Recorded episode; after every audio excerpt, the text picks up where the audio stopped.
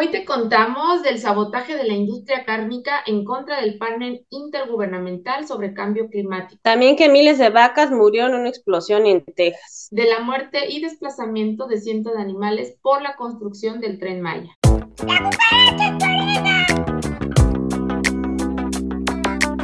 Hola, bienvenidos a La Cucaracha en tu oreja, único noticiero con noticias de animales más importantes de esta semana. Y bueno, ahora los saludamos, este, Riqueta Garrido y su servidora Sandra Hernández. Y nuevamente los invitamos a suscribirse al canal, a dar like y a compartir en sus redes sociales. Bueno, pues vamos con nuestras noticias al vuelo.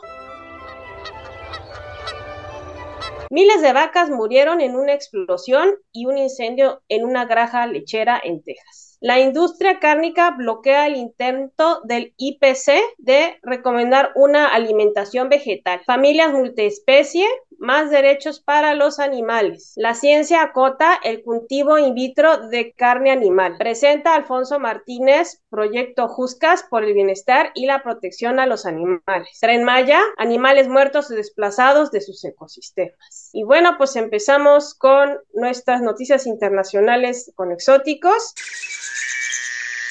Eh, noticia que pasó la semana pasada, en donde miles de vacas pues murieron en una explosión y un incendio en una granja lechera en Texas. Y esto pues ocurrió alrededor de las 19 horas, son 7 de la noche, en donde pues se recibió una notificación a este a, un lugar que se llama South Fork, ¿no? Y en donde se reportaron que 19 mil cabezas de ganado que se encontraban en esta granja lechera, pues habían muerto pues gracias a una explosión. Cuando llegaron los grupos de atención, eh, se determinó que una persona estaba atrapada en el interior de la granja, pero los equipos de bomberos pues fueron capaces de localizar y posteriormente esta persona fue trasladada por vía aérea al hospital UMC de Lubbock. Sin embargo, por desgracia, todos los animales murieron por la explosión. Y la causa de explosión aún no se determina, se sigue investigando bueno, de destacar es que pues, se pusieron muchísimos elogios de las autoridades y la población por la rápida acción para salvar las vidas humanas.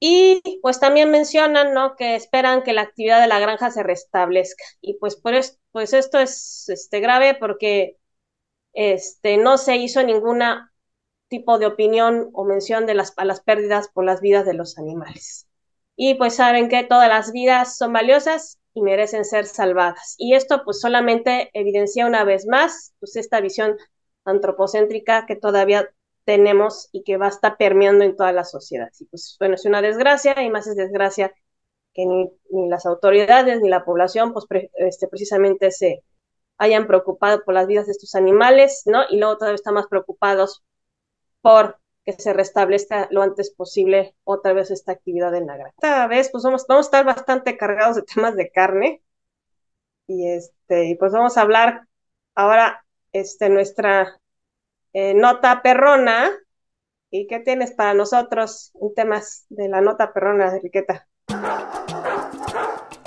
Pues bueno, tenemos este, en la nota perrona que eh, la industria cárnica bloquea el intento del IPCC de recomendar una alimentación vegetal.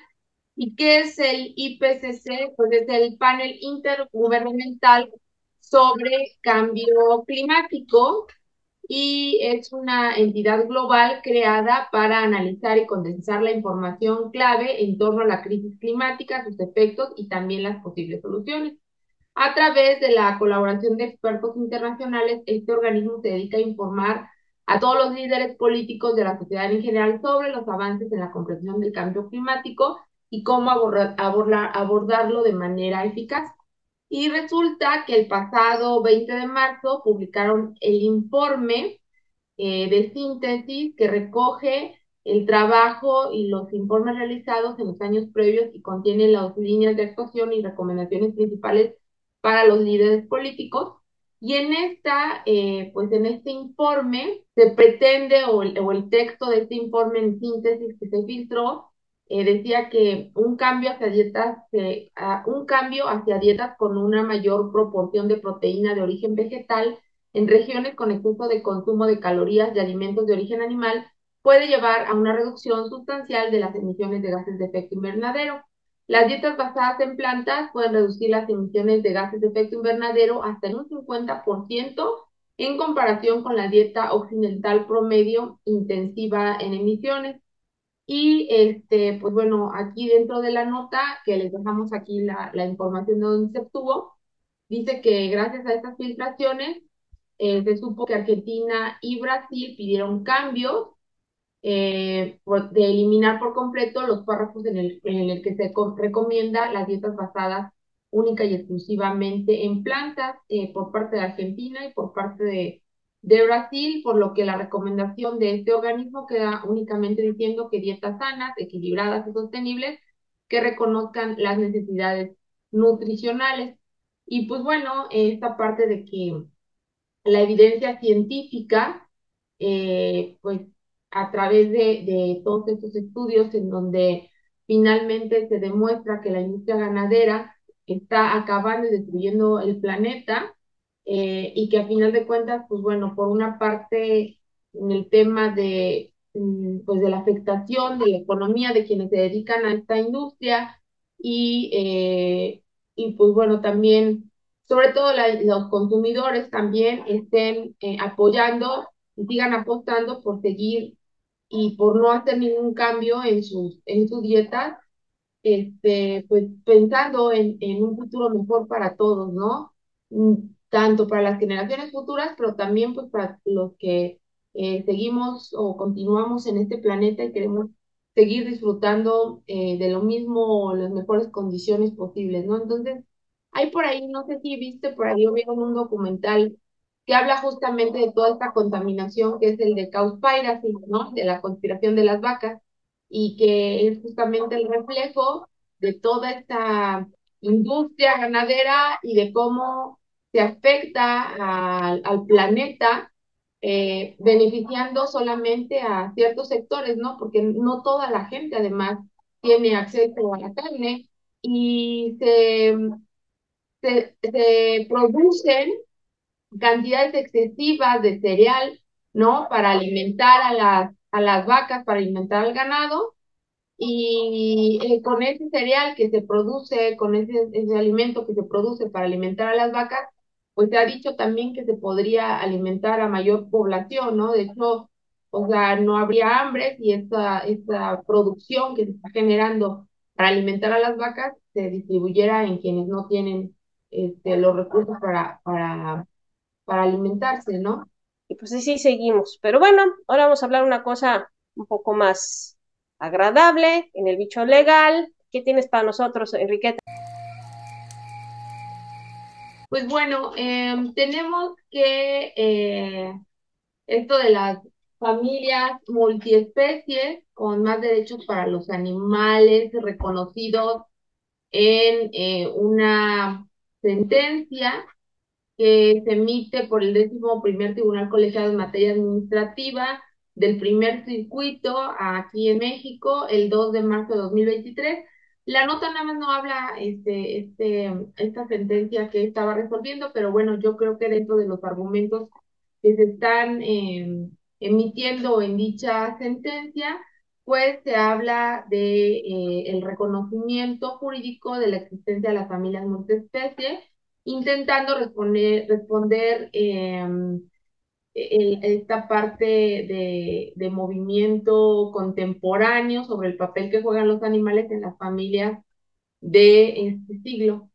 Y en su sentencia se indica que la evolución de la familia y la protección por el Pleno y la primera sala de la Suprema Corte de Justicia de la Nación eh, emiten esta nutrida jurisprudencia sobre la evolución de lo que se entiende por el derecho a la familia y su protección constitucional en relación con su composición y su origen. Aquí la nota habla de la jurisprudencia, pero yo creo que nada más se refiere a lo que es la sentencia, porque eh, están hablando de una sentencia que no ha hecho jurisprudencia. O sea, para que haga jurisprudencia se necesitan cinco sentencias en un mismo sentido sin ningún en contrario.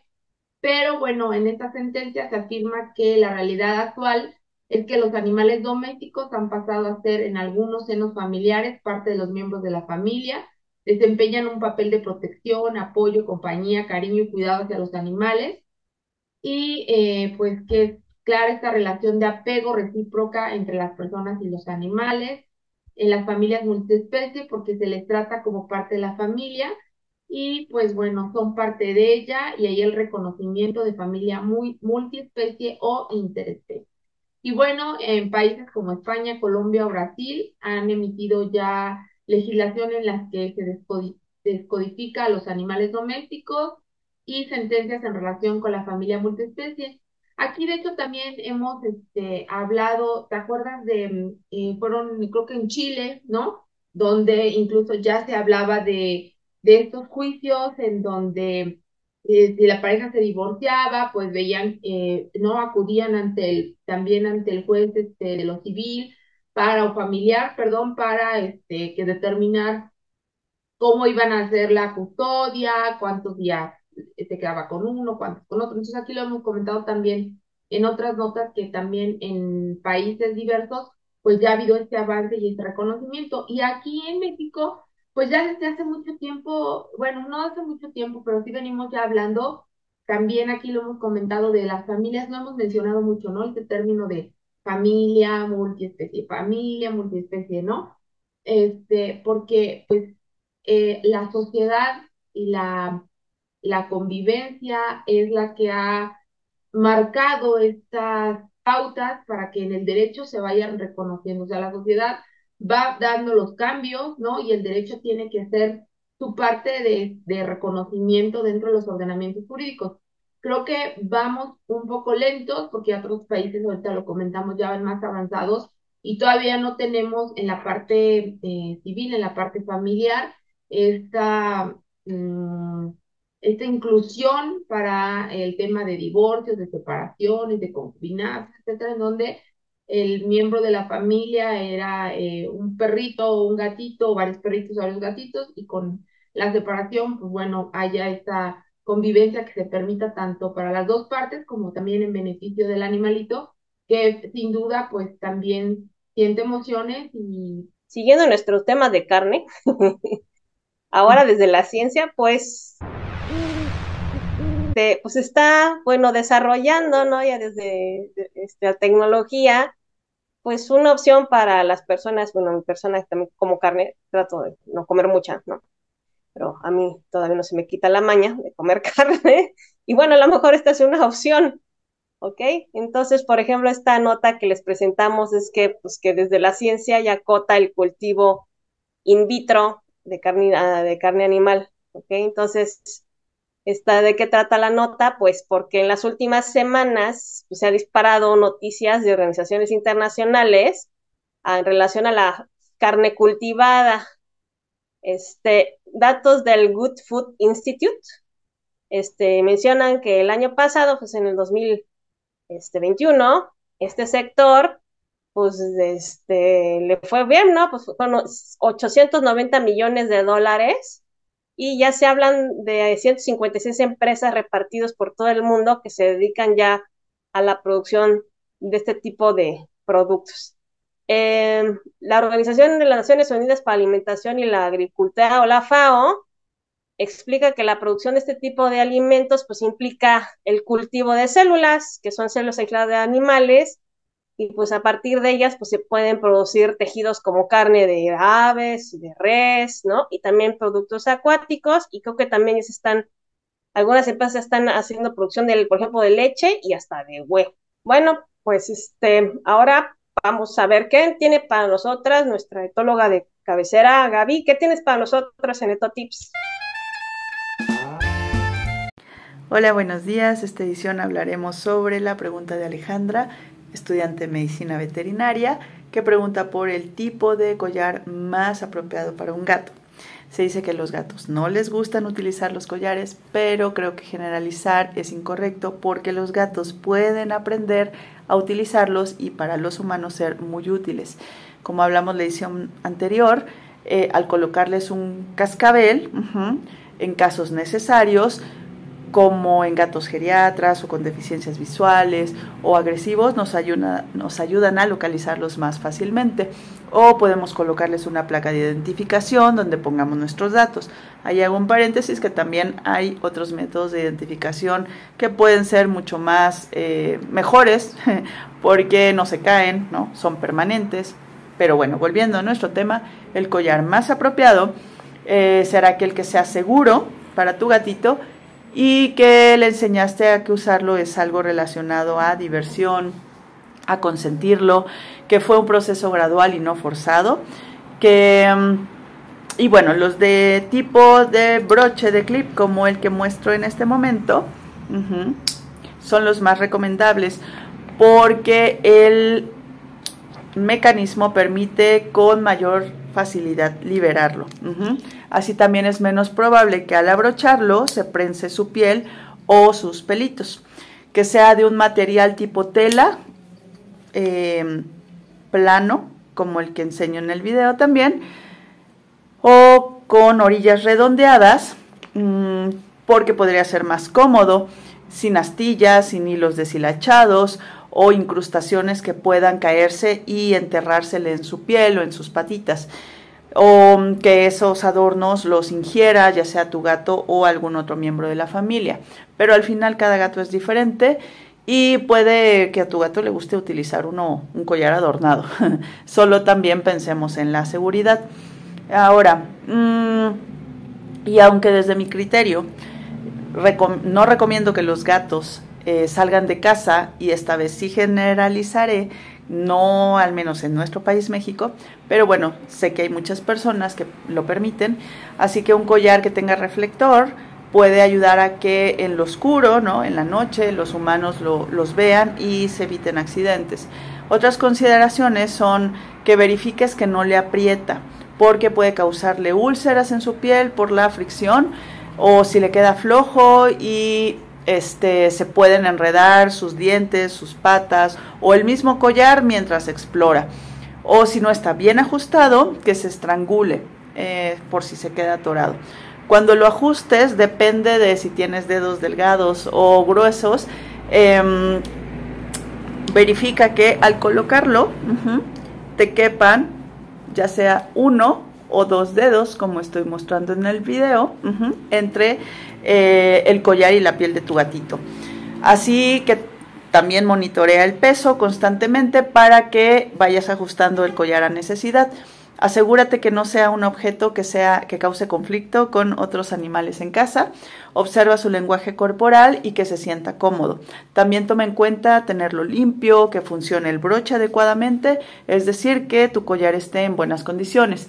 Como mencioné, enseñarles a utilizarlo es imprescindible. Quizá algunos gatos se les coloque y actúen como si no les importara, pero en general el gato necesita aprender lo que es tener un objeto sobre su cuello, que haga fricción, eh, sentir la presión sobre sus pelitos, aunque sea muy sutil, pero ah, recordemos que ellos son más sensibles al contacto físico y más al tener pelitos y por el tipo de células y la cantidad de células que tienen en su piel. Así que busca collares que se puedan eh, hacer más amplios e ir ajustando a necesidad, por si sube o baja de peso o conforme va creciendo. Idealmente desde pequeños o desde que lo adoptas sin importar la edad, puedes empezar por dejarlo a su alcance visual y jugar con tu gato o mientras lo acaricias o lo cepillas o algo que conozcas que le gusta y sobreponer el collar en su cuello, repetir esto varias ocasiones hasta lograr cerrar el collar,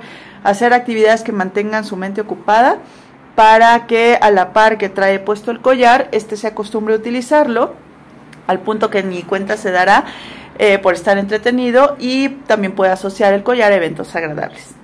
Muchísimas gracias, Gaby. Como cada semana, tus recomendaciones para mantener este, buenas condiciones de salud mental a nuestros animalitos pues son más que bienvenidas. Y pues ahora vamos a hablar de, para temas de reír o llorar. Entonces, en la madriguera, ¿qué tienes para nosotros, Enriqueta?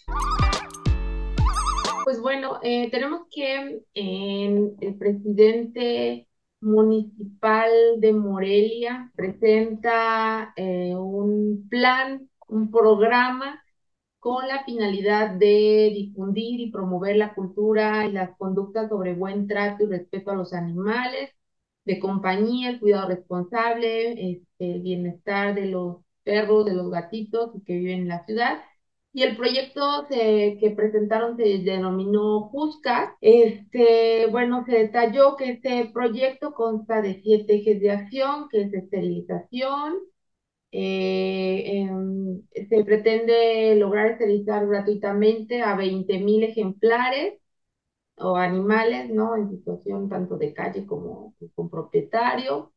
Y eh, en el tema de salud y bienestar animal, se está dando seguimiento a las actividades de campaña de desparasitación, de vacunas, atención médica. Este, también en la parte están cubriendo la parte de adopción con eh, eh, promoción, promocionales para posicionar a los, a los animalitos y eh, también anunciaron la creación de una clínica veterinaria municipal. Este, entonces, bueno, esta es la intención, les dice que se está redimensionando el valor de los animales para ponerlos de una forma mucho más digna y estará esta clínica, bueno, dicen que eh, estará determinada en un mes. Incluye también la instalación de cinco parques caninos para que la ciudadanía tenga donde convivir con sus mascotas o con sus animales de compañía y este, pues bueno, tengan también eh, ese espacio ahí. Entonces, pues bueno, finalmente creo que es una, son buenas noticias, ¿no? Que, que haya más, este, eh, funcionarios, más gente haciendo y creando políticas públicas que tienen que ver con la conciencia, la cultura, el respeto hacia los animales que tanto falta hace y sobre todo los municipios, ¿no? A veces los municipios están como totalmente desapartados de esta eh, parte de, de, de, protección, de bienestar de los animales. Entonces, pues bueno, qué bueno que hay estas noticias. Ojalá no fuera así como, uy, la super noticia, ¿no? Porque eh, muchas este, alcaldías por aquí en la Ciudad de México lo hacen, no lo tienen.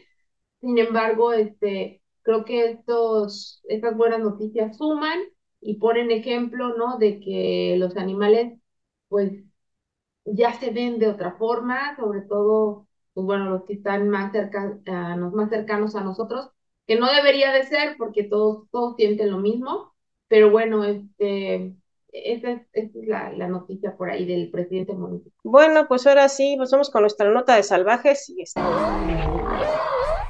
este, pues tenemos eh, temas del tren Maya, que está muy de moda, y pues mire, esta es una nota que saca el colectivo MX, que bueno, a mí en lo personal me gusta bastante sus, los, bueno, los, los temas que trata, porque vienen bien, bien, bien fundamentados, y bueno, pues ahí va, la, ahí va el tema, ¿no? Entonces, el sistema habla del tren Maya, animales muertos o desplazados de sus ecosistemas, y este, y bueno, pues lo que hizo este colectivo pues es eh, uno pues, pedir información mediante este temas de, transparencia y también pues se acercaron pues precisamente a todas estas personas que están trabajando en las vías, ¿no?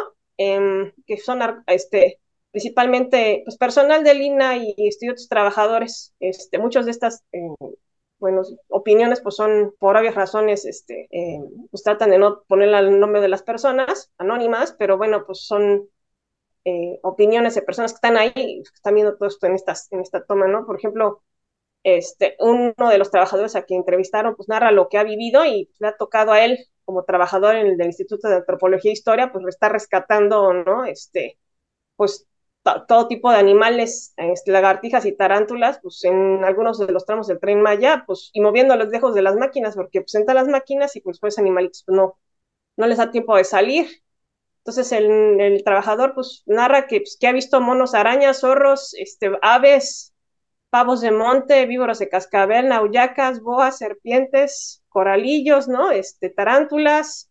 Y por ejemplo está la de trasero rojo, que es una especie que está en, este, en, listados de protección.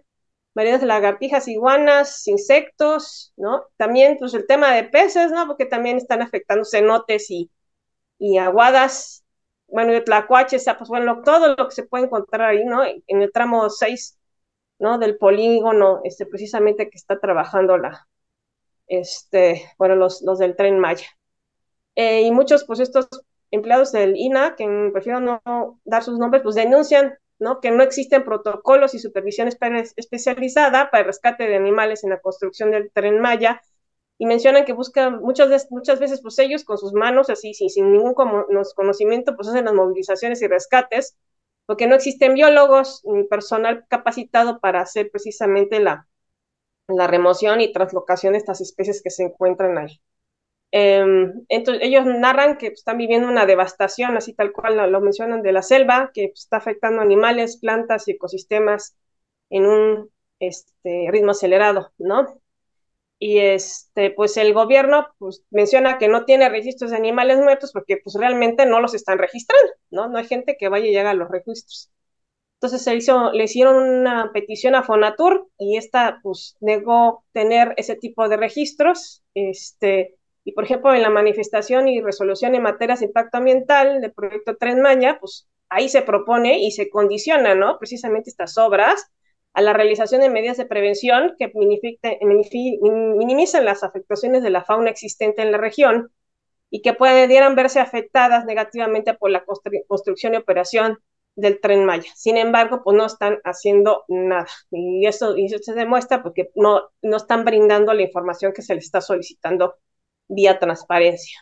También, por ejemplo, hidrólogos que están trabajando en las obras, pues denuncian que se está rellenando aguas y cenotes, y pues estas, los habitantes, estos animales que viven en cavernas y cenotes, pues obviamente pues, se mueren, ¿no? Y pues, no, porque no tienen para dónde irse. Son, son lugares que son aislados y, no están interconectados, pues estos animales que estaban ahí. También, pues, murciélagos están perdiendo sus hábitats naturales por el ruido, la destrucción y cavernas, ¿no? Y este, pues también se están desplazando y también pues ahí tenemos el tema de que tenemos murciélago hematófago y pues, están desplazando, al rato vamos a tener problemas pues precisamente con enfermedades zoonóticas y otras cositas, ¿no?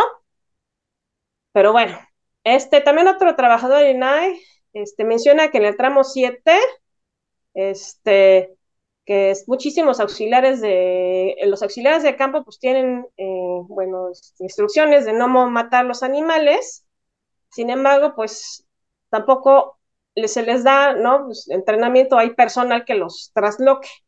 Entonces, muchos de estos animales, pues los se reubican solitos en cuanto oyen las, la maquinaria, pues se mueven. Sin embargo, pues muchos de estos este, animales pues son arrollados al momento que talan los árboles y muchas veces pues las, personas que están tratando de, tener cuidado, pues, pues se queda un animalito atrapado, cortan el árbol con una motosierra, pues matan los animales al momento que caen los árboles o con las motosierras. Fíjense, este pasado 13 de febrero, la este, durante la famosa mañanera, la titular la Secretaría de Medio Ambiente, esta María Luisa Albores, este, dijo que su dependencia había brindado protección a 2.137 especies de, faunas, de fauna, entre ellas 245 reptiles, 22 anfibios, 209 mamíferos. Sin embargo, no dio cifras sobre la cantidad de animales muertos sobre estas obras. Y además, ¿no? con el cinismo, María Luisa Albores dijo, que, este, que pues, México es, un, es el quinto de país más megadiverso del planeta Tierra, pero pues al parecer este, pues, son este, palabras vacías porque pues, realmente está causando este grado de daño a los ecosistemas.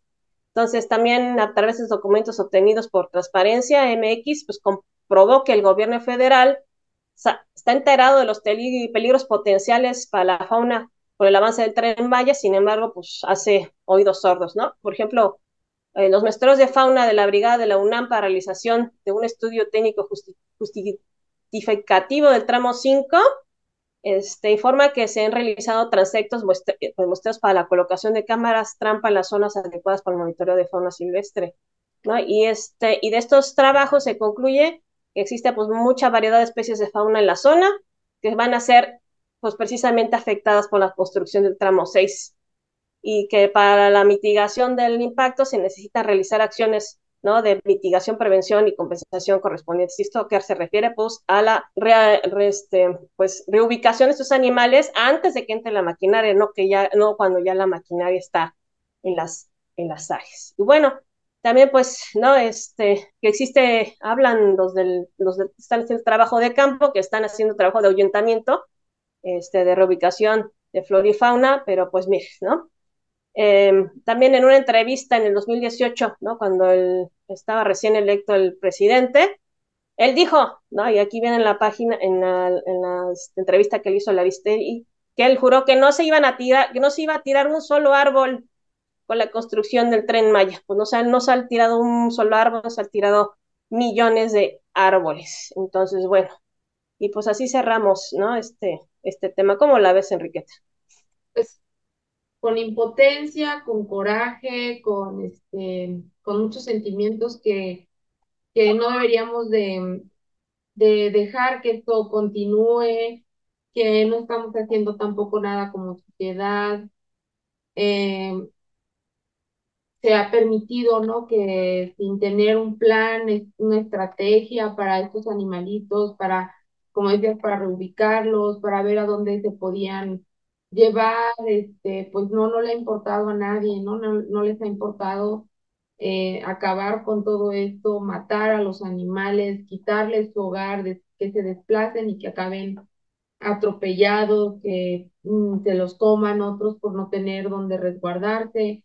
Entonces, pues qué triste, qué triste de verdad que, que estén ocurriendo tantas, tantos, este, pues tanta, tanto la que se está lastimando a la naturaleza, que se está lastimando todo el ecosistema. A final de cuentas, somos parte del ecosistema, no somos, no somos un elemento por ahí aislado, todopoderoso, que a final de cuentas estamos en el mismo barco y todo esto que están devastando trae una afectación para todos los ecosistemas y para todo México, para todo el planeta, para todos los que habitamos aquí, eh, el, el irrumpir y el destruir y el acabar con todas las especies y con todos los, con todos los elementos de este ecosistema, sin importar y arrasar para un beneficio económico este, y para caprichos nada más este, de, de, de quienes están llevando a cabo.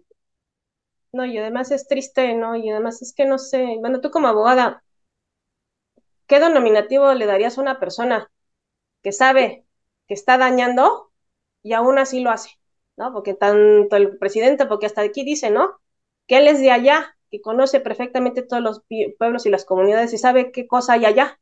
Y aún sabiendo qué cosa hay allá, se sigue haciendo y dio las órdenes para que se hiciera, ¿no? la secretaria de Medio Ambiente menciona que somos el quinto lugar en biodiversidad, y aún así está haciendo este tipo de acciones. Entonces, no sé, ¿qué denominativo le darías a esas tipo de personas que sabiendo que, pues?